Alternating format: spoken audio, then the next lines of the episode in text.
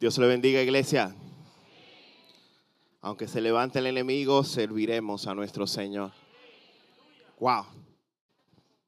Será para siempre. Y no, y no te creas que será un servicio solamente aquí en la tierra. Cuando estemos en su presencia, estaremos sirviéndole y adorándole por siempre. ¿Cuántos están preparados? Por eso esto es un ensayo de lo que haremos en los cielos. Aquí estamos ensayando todo lo que haremos allá de una forma magnificada, de una forma glorificada. Esto es una pequeña, diríamos, eh, muestra de lo que viene. Muy bien, iglesia, Dios le bendiga una vez más a los que están en la transmisión también. En el día de hoy vamos a predicar la palabra de Dios y vamos, hemos titulado nuestro tema, no confíes en los consejos de tu corazón. No confíes, dile al que está a tu lado, no confíes en los consejos de tu corazón. Por los, vamos a orar, vamos a orar. Padre, en esta hora venimos a ti. Una vez más, necesitamos tu palabra Hemos adorado tu nombre, pero ahora queremos recibir de ti tu palabra. Habla a este pueblo. Pon palabra en la boca del predicador. Trabaja con cada uno de nuestros corazones y ayúdanos a enfocarnos en que tú eres el Dios consejero, que solamente de ti debe venir el consejo a nuestras vidas. Guárdanos del consejo de nuestro corazón. Guárdanos, Señor, de nuestra sabiduría humana. En esta hora, ayúdanos a ser humildes, Señor, y a entender que como dice tu palabra en Jeremías, no puede el hombre dar un paso solo por sí mismo. Te necesita a ti para caminar. Te necesitamos a ti para vivir. Eres el camino, Señor. Eres la verdad que necesita nuestras vidas. Cuando andamos fuera de tu verdad, andamos en confusión. Pero cuando tú vienes a nosotros nos hace libres, Señor. Por eso, Señor, hoy queremos hacerte el consejero especial de nuestras vidas. Podrán, podremos tener amigos que nos aconsejen, pero tú serás, Señor, el confidencial, el único, Señor, a quien iremos a buscar aquellos consejos diarios para nuestras vidas. Queremos que tú sigas siendo glorificado. Y por eso hoy nos disponemos a glorificarte. Gracias, Señor. En Cristo Jesús decimos amén. Muy bien. No confíes en los consejos de tu corazón. Y yo quiero que vayan conmigo, hermanos Romanos, el libro de Romanos, que allí es donde vamos a estar ubicados en el libro de Romanos, en el capítulo 8 versículo 7. Vamos a mirar la parte A de este texto. Un libro precioso. Si no tienes un libro en la Biblia ahora mismo que estás leyendo, te aconsejo este libro de Romanos. Romanos 8:7 dice así: Por cuanto los designios de la carne son enemistad contra Dios. Y lo volvemos y lo repetimos. Solamente vamos a leer esa parte. Por cuanto los designios de la carne son enemistad contra Dios. Los designios de la carne que dice son enemistad contra Dios. Hoy vamos a mirar cuán no fiable son los consejos de nuestra carne para con nuestras vidas. Muchas veces decimos, como el típico refrán, llévate de lo que te dice que tu corazón. Guíate por la decisión de tu corazón. Pero yo te quiero decir que el corazón es el peor consejero que puedes tener.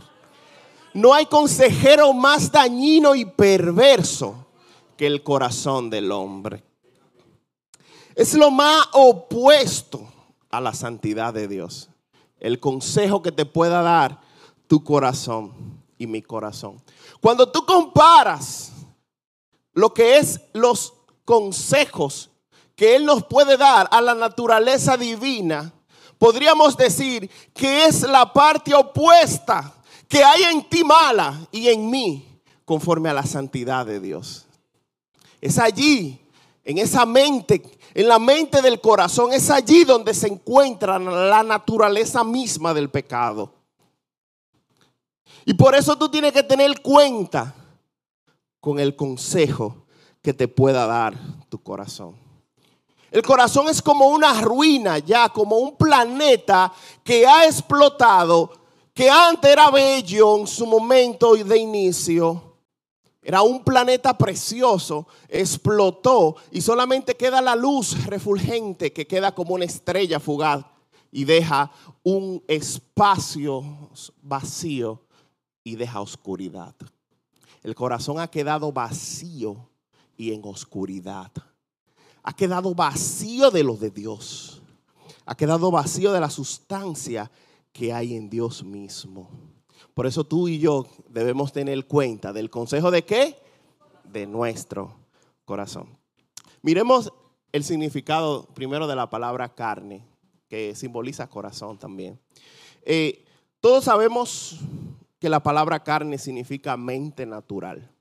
Cuando tú pienses en corazón, cuando tú pienses en, en tu mente, en tu carne, tú estás pensando en lo mismo. Es como es tu alma. Es el alma que tú heredaste de tus padres. Heredamos de la caída, heredamos de nuestros padres un corazón dañado. Lo que nació en ti fue un corazón ya distorsionado. El corazón habla de pasiones, el corazón habla del alma, de los deseos que hay en este. Eso es, lo, eso es lo que se ha apartado de Dios. Y según este texto que leímos, se ha convertido en su enemigo. ¿Cuál es el enemigo que hay en ti con Dios? Tu corazón. Wow. ¿Lo había visto así? Que el enemigo que hay en ti ¿Es tu corazón? Volvamos a leer el texto. Volvamos a leer el texto. Romanos 8, 9. Por cuanto, y lean conmigo, por cuanto los designios de la carne son que enemistad contra Dios. Eso de designio está hablando de pensamientos. Es como la forma en cómo piensa el corazón. O sea, la forma en cómo piensa tu corazón y mi corazón está en enemistad con Dios.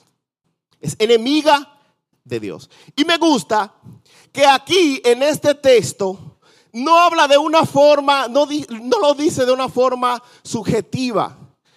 Por ejemplo, no está diciendo, no es una enemistad con Dios que hay en tu corazón, sino la enemistad misma con Él. No es una pequeña enemistad que tiene tu corazón con Dios, sino que es la enemistad misma que tiene. Es como si tú dijeras, por ejemplo, no soy corrupto, sino yo soy la corrupción. Es como si tú dijeras, por ejemplo, yo no soy rebelde, yo soy que la rebeldía o rebelión. Yo soy la esencia misma del problema. El corazón no es parte del problema con Dios. Es el problema que tenemos con Dios. Los pensamientos entonces que hay en mi carne son la esencia misma del problema. Entonces ahora como tú piensas carnalmente, es contrario a como Dios piensa. Siempre que tú cojas hacia la izquierda, Dios ha cogido hacia la derecha. Siempre que Dios dice blanco, tu corazón dice negro. Siempre que tú dices es dulce, Dios dijo no, es amargo. Nunca hay acuerdo entre mi corazón y Dios. Y por lo tanto, si como yo pienso Tal es mi corazón. Si yo soy lo que pienso, o sea, yo soy lo que pienso. Tú eres lo que piensa. Entonces tú, si tú eres lo que piensa, carnalmente tú eres enemigo de Dios. En síntesis, mi carne y pensamiento no tienen una enemistad contra quizás el reino de Dios, contra el evangelio de Dios, contra la iglesia de Dios, sino contra el carácter de Dios, contra la existencia de Dios. Mi problema interno de mis pensamientos es contra Dios y su existencia misma y su carácter. Vuelvo y leo Romanos 8:7. Lo vamos a leer muchas veces. Y quiero que tengan su Biblia cerca. Por cuanto los designios de la carne son que enemistad contra Dios.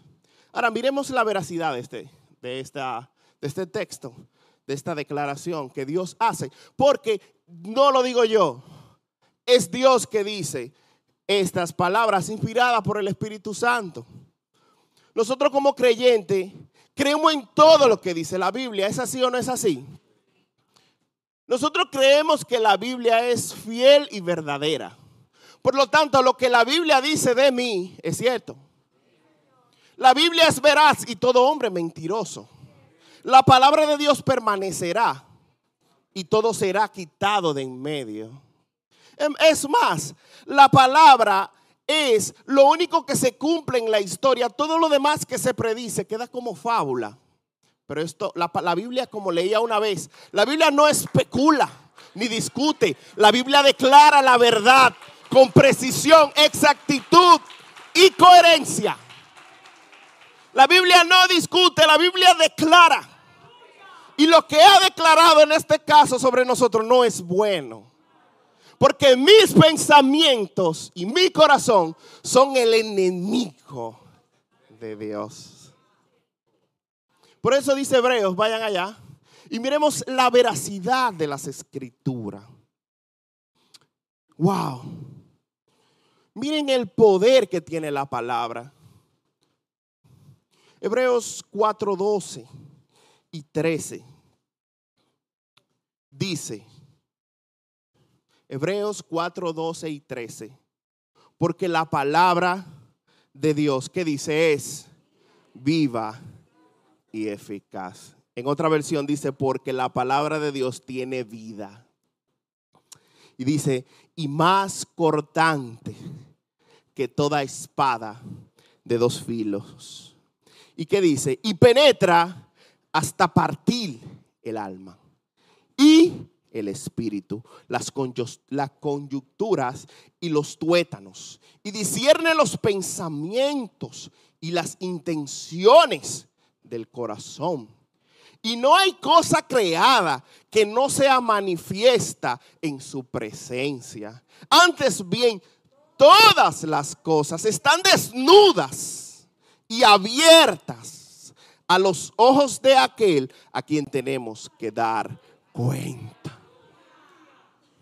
Todos los libros de la vida hablan conforme a lo que sube a la superficie.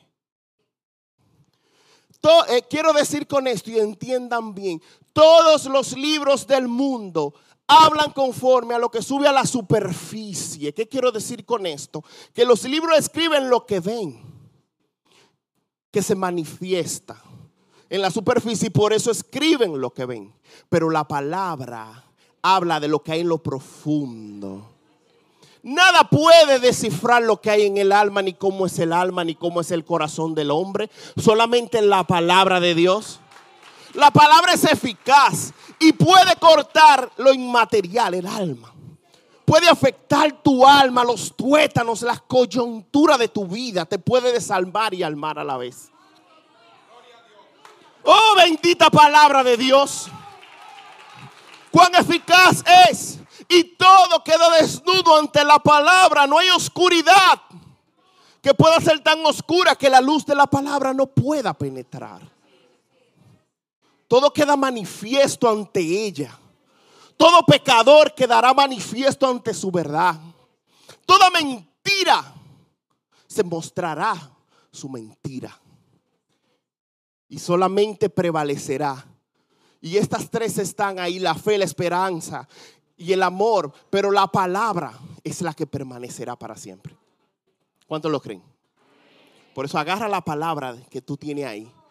Ese libro que está escrito es un libro espiritual que Dios te ha dado y es un libro eterno que estará allá en la casa que Dios te ha dado. Yo, me, yo pienso y digo, es que en la casa que Dios me tiene preparado hay una Biblia. Estará la palabra.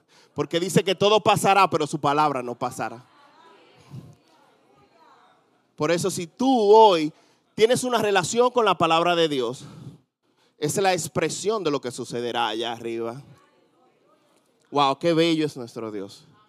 O sea que la palabra es verdadera. Lo que ya Dios dijo de mi enemistad con Él es cierto. Ahora, si yo quiero seguir viendo evidencia, miremos la historia. Miremos si el corazón del hombre realmente ha sido bueno y sus pensamientos han sido conforme a la verdad. Miremos si el corazón y los pensamientos del hombre en la historia han ido por un camino derecho. Miremos si la palabra lo que dijo que son enemigos de Dios es cierto. Miremos los horribles hechos de los hombres. Y comiencen a pensar en cosas horribles que, que hemos hecho y ha hecho la humanidad pasada. Por amor al dinero y por amor a tantas cosas por amor a su orgullo y a cómo piensan. Oh, cuántas diabluras, hermano, hemos hecho. Miremos las crueldades que se han cometido por pensamientos narcisistas y por pensamientos antibíblicos. Oh, cuántas injusticias se han cometido en esta tierra por conforme a como piensa el hombre, porque tal es el pensamiento del hombre, tal que es Él. El hombre actúa como piensa. Miremos las guerras, las miles y cientos de guerras, asesinatos y la sangre derramada por el pensamiento del corazón del hombre. Todo nació en un pensamiento. Todo nació en una acción del corazón y fue ejecutada esa guerra, esa crueldad, esa maldad, esa muerte. Todo se deriva de allí.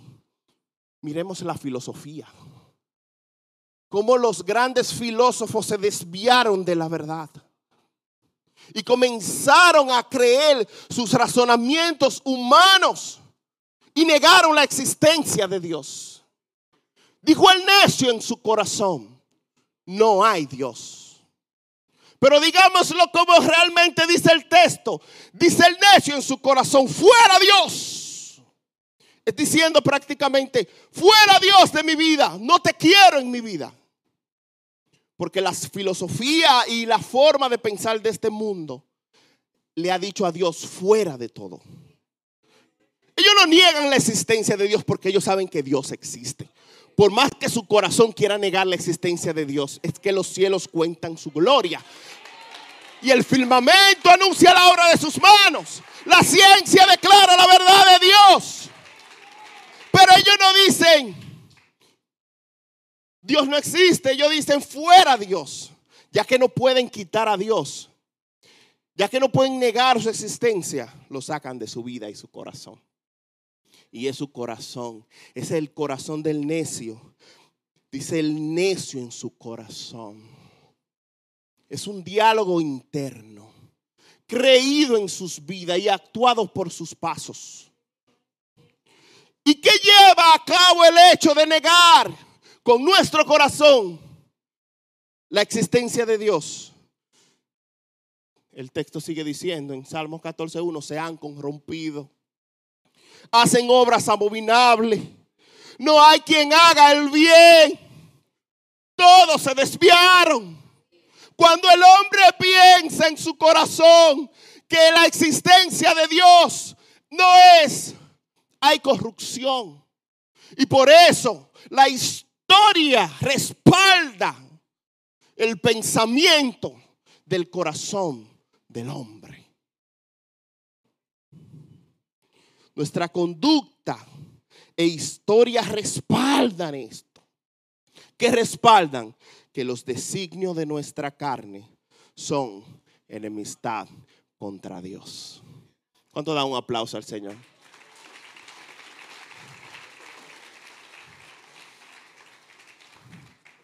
Ahora, yo quiero que miremos, miramos la historia y miramos la veracidad de su palabra, pero miremos hacia adentro. Miremos nuestro interior. ¿Qué dice nuestro interior de esta enemistad de nuestros pensamientos y corazón? ¿Qué dice nuestro interior, mi alma, mi ser y tu ser? Y te pregunto, ¿qué de nuestra memoria? ¿Qué de nuestra memoria?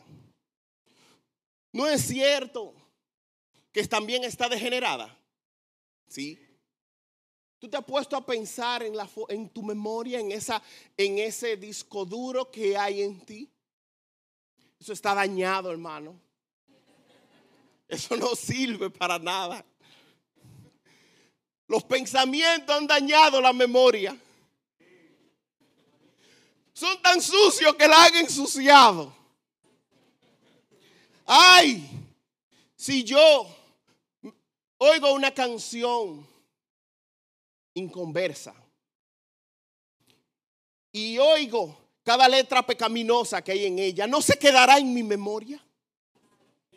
por años. No será un retraso, un retrato que hará mi memoria sobre la maldad de esa canción. No meditaremos en ella día y noche. Oh, pero si fuera una alabanza. Cuán fácil la olvidamos. Cuán fácil olvidamos un texto bíblico de la palabra. Pero cuán difícil se nos hace olvidar cuando alguien nos hace el mal.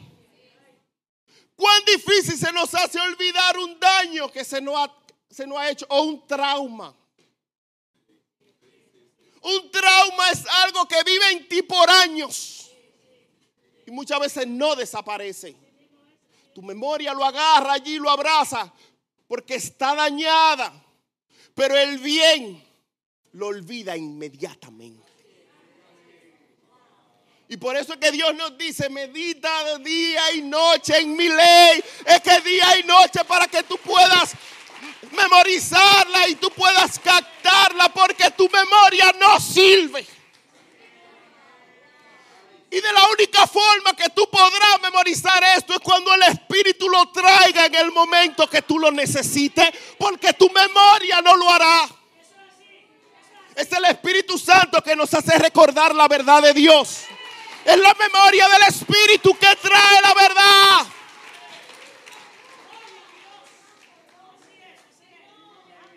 Tu memoria y la mía no pueden hacer eso. Pero lo diré mejor, no quieren hacer eso. Decía alguien, la memoria agarra con manos de hierro todo lo malo y sujeta con débiles dedos todo lo bueno. Oh Dios mío, qué fácil sostenemos lo malo. Wow. ¿Qué de nuestra imaginación? Ay, ay, ay. Eso está podrido todo. Quiero citar a, a Spurgeon. Él decía sobre la imaginación. Demos al hombre algo que lo intoxique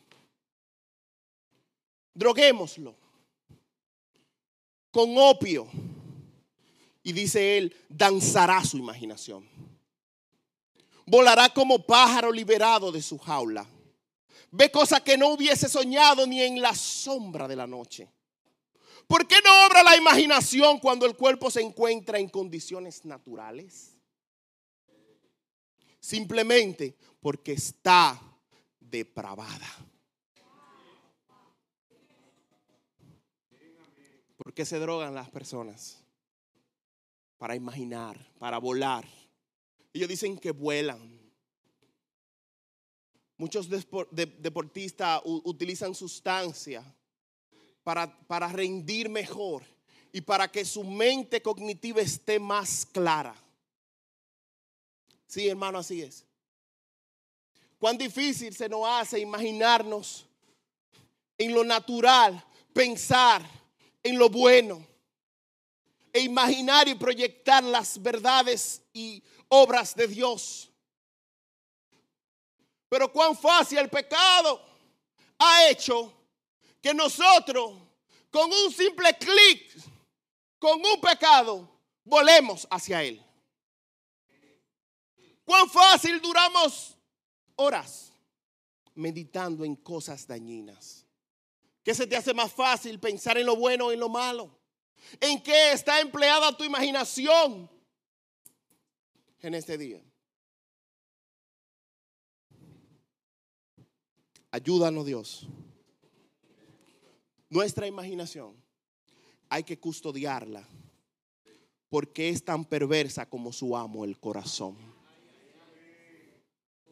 El corazón es el amo de la mente completa. Y la imaginación está a su servicio. Por eso la palabra nos manda tanto a refugiarnos en ella. Porque es un enemigo rapaz que está dentro de ti. ¿Qué harás? Jeremías 16, 12 dice, y vosotros habéis hecho peor que vuestros padres porque aquí que vuestro camináis, que vosotros camináis cada uno tras la imaginación de su malvado corazón, no oyéndome a mí. La imaginación se alimenta por lo que tú oyes. Yo dije, la imaginación se alimenta, ¿por qué? Y te pregunto, ¿qué estás oyendo? como te imaginas, es el resultado de lo que oyes. Por eso Dios decía que su malvado corazón lo había hecho caminar tras él porque no habían oído a Dios, no oyéndome a mí. Cuando yo oigo la palabra, cuando yo oigo a Dios en mi vida, eso traerá buenas imaginaciones Pensaré en cosas buenas y productivas. Pero la cantidad de imaginaciones dañinas que tenemos o que tienes quizás está hoy atado a esto. Necesita atarte más a la palabra para que sea desatada tu imaginación. ¿Y qué sobre nuestro juicio? ¿Y qué sobre nuestro juicio? ¿Cómo juzgamos las cosas? La Biblia dice que hay de lo que dicen a lo malo bueno y a lo bueno que hacen de la luz tinieblas y de las tinieblas luz, que ponen lo amargo por dulce y lo dulce por amargo. Hay de los sabios en sus propios ojos. Hay de los que son prudentes delante de sí mismo. Hay de los que son valientes para beber vino y hombres fuertes para mezclar bebida. Los que justifican el impío mediante cohecho y al justo quitan su derecho. Por tanto, como la lengua del fuego consume el rastrojo y la llama devora la paja, así será su raíz como podredumbre y su flor se desvanecerá como polvo, porque desecharon la ley de Jehová de los ejércitos y, y abominaron la palabra del Santo de Israel. Hermano, nuestro juicio carnal llama a lo bueno malo y a lo malo bueno. Hay una enfermedad, la noté por aquí, se llama dismorfofobia. Dismorfosfobia. ¿Qué es esto? Es una enfermedad o trastorno en el que una persona se ve de forma exagerada o diferente a como es en realidad tú te ves diferente. Si, si eres buen mozo como yo, te ves feo. Los feos se ven buen mozo. Hay mucha gente con ese problema aquí. Perdón, hermano. Su juicio está dañado en cuanto a su verdad. Tienen un mal juicio. Son personas que sabemos, ese tipo de personas, sabemos que muchas veces se ve obesa y no come y se mueren y están así y se mueren porque creen que están obesas, están gordos, etcétera. Usted puede llevarlo para el lado que usted quiera, pero es lo opuesto a esta enfermedad. Y separe, el pecado te enferma de esto mismo. Porque comenzamos a llamar bueno a lo malo. Comenzamos a cuestionar el carácter de Dios y decir, ¿cuántos de los que estamos aquí no hemos dicho alguna vez por qué la gente tiene que ir al infierno? ¿Por qué Dios es tan justo? ¿Por qué no es menos justo? Tú has sufrido de eso porque tú lo has pensado. Tú y yo muchas veces queremos cambiar el carácter de Dios que es bueno y santo. Y lo queremos ablandar. Porque nuestro juicio está enfermo y llama a lo bueno que es Dios malo. Muchas veces no entendemos los planes de Dios y cuestionamos a Dios. Eso es un juicio dañado. Hermanos, Cuidémonos del problema del corazón y sus pensamientos. Trataré algo más. Vamos a mirar la universalidad de este delito. Y vuelvo y leo, por cuantos los designios de la carne son, ¿qué? Enemistad contra Dios. Miremos lo universalmente. Por ejemplo, aquí vemos personas que somos sanguíneas. ¿Cuántos son sanguíneos aquí o coléricos? Hay muchos aquí que son sanguíneos coléricos. Que actuamos rápido. no pensamos, actuamos. Muchas veces tomamos malas decisiones. Y tú dirás, ese tipo de persona es más pecaminosa porque es muy acelerado. O habla mucho. Son muy rápidos, hablan mucho. Y, la Biblia dice que en las muchas palabras no faltará el pecado. Y esa gente tiene esa debilidad. O tenemos esa debilidad. Pero los que son melancólicos o flemáticos, esos no pecan casi.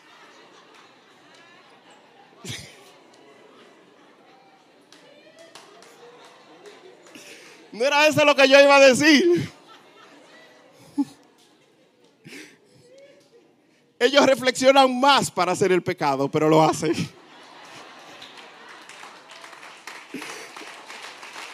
Hermanos, no importa el temperamento que tú tengas. Si tu mente va más rápida o va más lenta. Como quiera, va de continuo al mal. No vamos bien.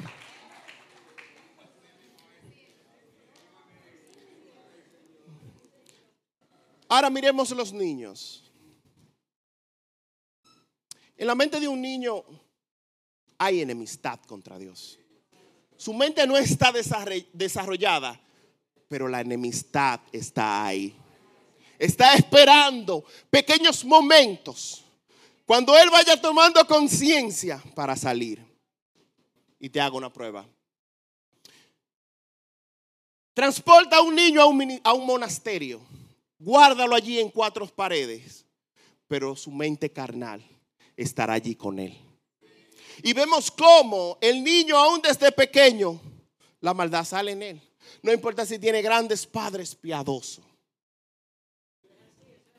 No importa si tú no le enseñas esas cosas y en tu casa se prohíben esas cosas, salen sola. ¿De quién la aprendió? Del corazón perverso.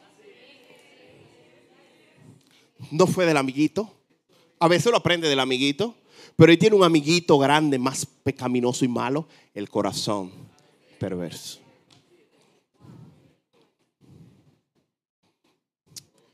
Ahora, tú dirás, ¿qué hago?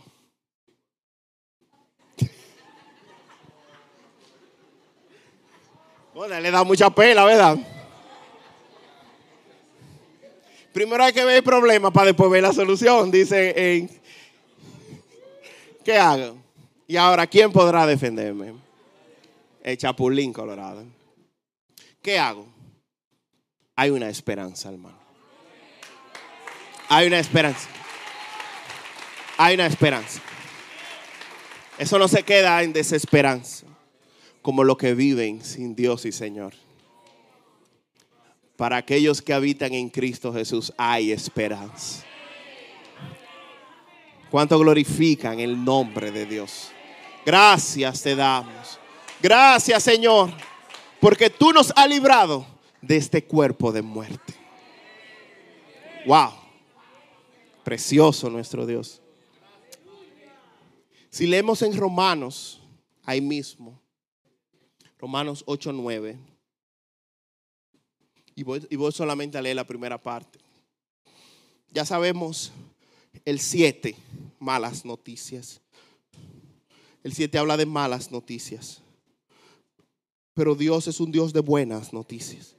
Versículo 9, mas vosotros no vivís según la carne, sino según el Espíritu. Y lo dejo ahí. Yo quiero que tú repitas eso conmigo. Más nosotros no vivís según la carne, sino según el Espíritu. Wow. Aquí no está diciendo que debemos cambiar de chip. Para que estas cosas y este corazón malo que sigue ahí no siga afectando nuestra memoria, nuestra conciencia, nuestro juicio, todo lo que hay en nuestra mente y corazón. Necesitamos cambiar de chip. Y ese chip se encuentra en las cosas de arriba. Ese, ese chip se encuentra en Jesús. Y por eso te quiero decir, en primer lugar, para tú poder vencer esta enemistad que está en nosotros, porque es que sigue ahí, hermano. Es una naturaleza que está ahí. Pero ¿qué pasa? Cuando tú recibiste a Jesús en tu corazón, Dios te dio otra naturaleza. Dios dijo, yo venceré el mal con el bien. Yo no destruiré el mal. No, yo lo venceré, yo venceré el mal con el bien. Y Dios entonces puso otra naturaleza en ti, que Juan dice que es una, naturaleza que no puede pecar. En ti hay una naturaleza que es enemiga de Dios. Pero también hay otra naturaleza que no puede pecar. Ella es santa. Ella quiere agradar a Dios. El mundo no la tiene. El mundo no puede agradar a Dios. Pero tú y yo sí, porque en la regeneración el Espíritu Santo plantó esto allí. Gracias Señor. Puedo agradarte por lo que pusiste en mí. Un chip. Y te quiero decir en primer punto tres pequeños consejos para concluir. Y lo primero es concéntrate en mantener tu mirada fija en las cosas de arriba para agradar a Dios debes mantener tu mirada fija en las cosas de arriba. Jesús en una ocasión trajo algo a memoria. Y hablábamos de eso esta semana. Y decía, nadie subió al cielo, sino el que descendió del cielo. Jesús no subió al cielo. Jesús descendió primero del cielo el Hijo del Hombre que está en el cielo. Y después dijo algo que parece como que es contrario a lo que estaba hablando. Y dijo, y como Moisés levantó la, la, serpiente en el desierto, así es necesario que el Hijo del Hombre sea levantado. Cuando el pueblo estaba en el desierto, pecaron contra Dios. Y le dijeron, Dios, era que no había sepulcro en Egipto que tú nos sacaste a morir en un desierto. Yo siempre le decían eso a Dios. Y Dios le dijo, ah, pues usted quiere morirse. Y permitió que haya, comenzaron a salir serpientes de un desierto. Y comenzaron a picar gente ahí, señores. Y se murieron muchísima gente. Y el pueblo salió corriendo cuando Moisés, la serpiente no picó y no mató. y no está matando al pueblo, ¿qué hacemos? Lo mismo que el pecado. El hombre desobedeció, la serpiente lo envenenó, cayó, pecó y murió. Moisés entonces trae una solución de parte de Dios y hace una serpiente de bronce y la encarama en una estaca alta. Y le dijo, cuando la serpiente pique a uno de ustedes, miren hacia arriba. Porque esa serpiente que estaba encaramada era un simbolismo de Cristo, que estaba muriendo por lo que habían sido picados por la serpiente. Y cuando ellos miraban la serpiente, eran sanados. Y hoy yo te digo a ti, ¿tú quieres que tu corazón y tus pensamientos sean sanados? Mira hacia arriba, hacia donde está Cristo. Mantén tu mirada fija en Él. Y Él te dará vida, la vida que solamente Él puede dar. Deja de concentrarte en lo terrenal. Concéntrate en aquel que vino del cielo. Y verás cómo tu mente comenzará a ser transformada. No mire el problema, no mire que lo que te presenta la carne, problema, distracción, miedo. ¿Cuántos no sienten miedo? ¿Cuántos no sienten desilusión? ¿Cuántos no sienten frustración, traición? Y eso es lo que el corazón quiere que tú pienses. Y Dios dice, mira hacia arriba y piensa en lo celestial, piensa en las calles de oro y en el mar de cristal, piensa en aquel que se levantará y vendrá a buscarte, piensa en mi reino, piensa en mis planes y propósitos contigo. Y verás cómo el corazón no te podrá envenenar, porque vencerás el mal con el bien. Segundo punto que te quiero dar en esta resolución amarra tu mente a la verdad. Amarra tu mente. Di amarra tu mente. Tú has amarrado algo, ¿verdad? Y lo sostienes bien fuerte. Efesios dice algo muy parecido. Efesios 6:14. Si van conmigo allí.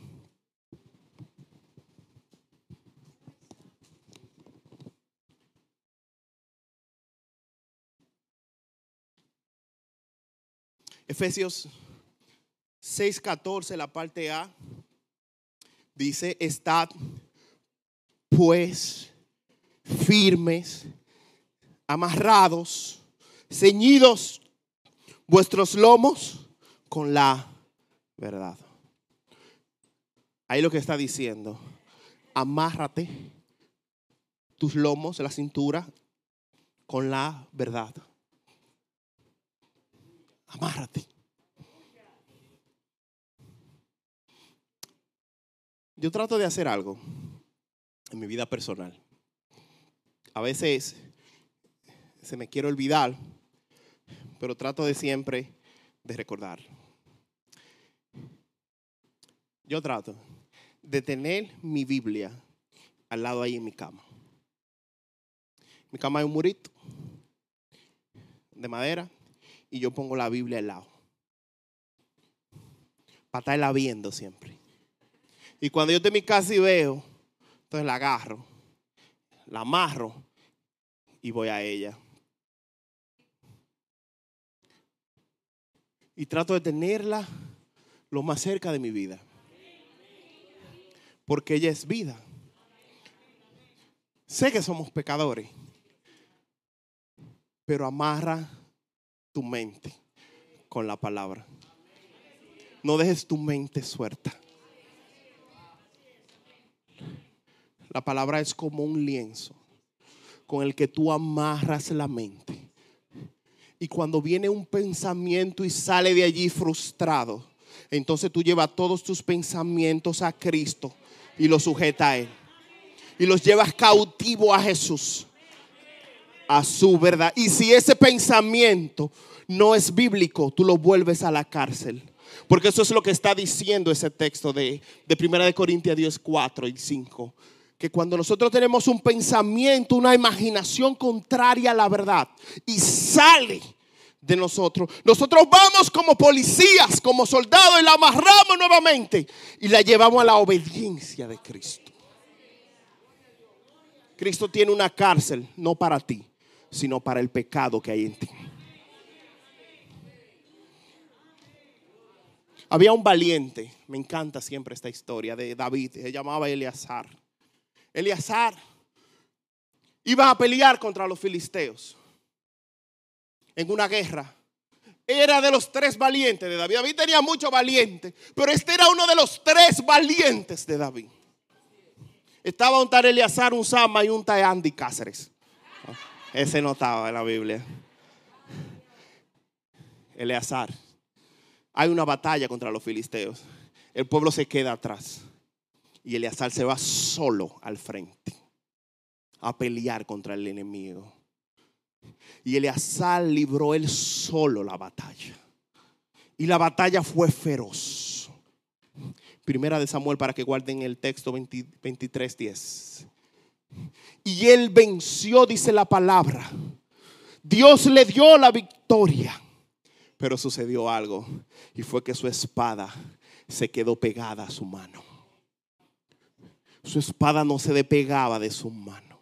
No hubo forma de despegarle la espada de su mano. Porque él se ciñó en la batalla tan fuerte de la verdad. Que cuando tú te ciñes de la verdad tan fuerte, la palabra se pega a ti. Se pega a tu vida y puedes vencer las batallas del Señor. ¿Cuánto lo creen? Por último, mantente lleno de los pensamientos del Espíritu Santo. Si van conmigo a Efesios 5, 18, yo quiero que miremos un texto muy conocido, pero miremos la implicación de este. Efesios 5, 18 y 19. Nos dice, Efesios 5, 18. Dice, no os embriaguéis con vino, en el cual hay que disolución, hay borrachera. Antes bien, ¿qué dice? Sed lleno del Espíritu. Y si nos paramos ahí, es suficiente. Pero ahí te está dando el propósito de lo que tú debes hacer. Pero Dios te da más hacia abajo la forma de hacerlo. Y vamos a ver en el 19 cómo yo me mantengo lleno del Espíritu Santo sobre mí. Versículo 19 dice, hablando entre vosotros con salmos. Habla con salmos. Habla la palabra. Háblala. Dice, con cánticos, con himnos y cánticos espirituales. O sea que habla la palabra y cántala. Y alabando al Señor en vuestros corazones. Tú vas ahora a hacer que tu corazón cante. Y le vas a enseñar a cantar. Lo vas a enseñar a alabar. Lo vas a enseñar a hablar los himnos espirituales que expresa la palabra de Dios. Versículo 20 sigue diciendo, dando gracia. Lo va a enseñar a dar gracia. Tú vas a comenzar a entrenarlo. Porque él antes no podía, pero Dios te dio un corazón nuevo y tú lo vas a llevar a Él. Hacer cada una de estas cosas y lo mantendrás ocupado. Mantén tu corazón ocupado. ¿Cuánto le dan gloria a Dios?